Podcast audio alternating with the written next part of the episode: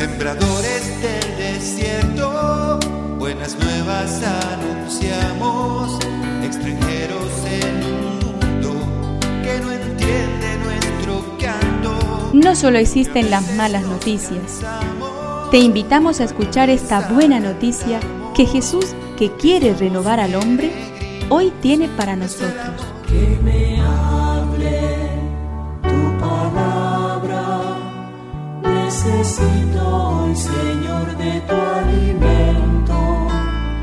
Hoy en todo el mundo se escuchará esta palabra.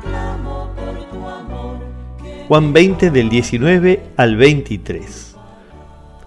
Al atardecer de ese mismo día, el primero de la semana, estando cerradas las puertas del lugar donde se encontraban los discípulos por temor a los judíos, llegó Jesús y poniéndose en medio de ellos les dijo, La paz esté con ustedes. Mientras decía esto, les mostró sus manos y su costado. Los discípulos se llenaron de alegría cuando vieron al Señor. Jesús les dijo de nuevo, La paz esté con ustedes. Como el Padre me envió a mí, yo también los envío a ustedes.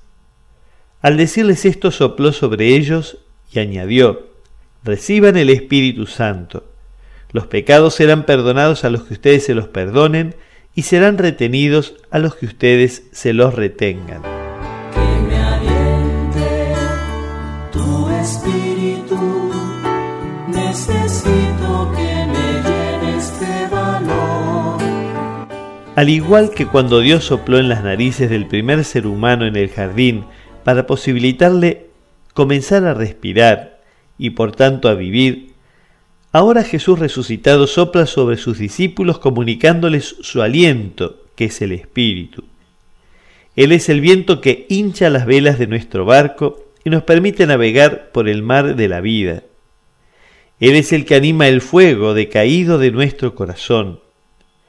Es el torbellino que nos sigue empujando cuando nuestras fuerzas decaen.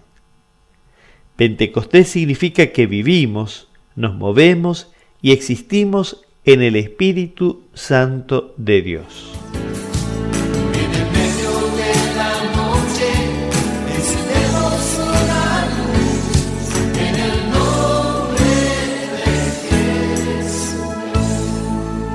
Es una contribución de la Parroquia Catedral para este tiempo en que Dios quiere renovar a su pueblo.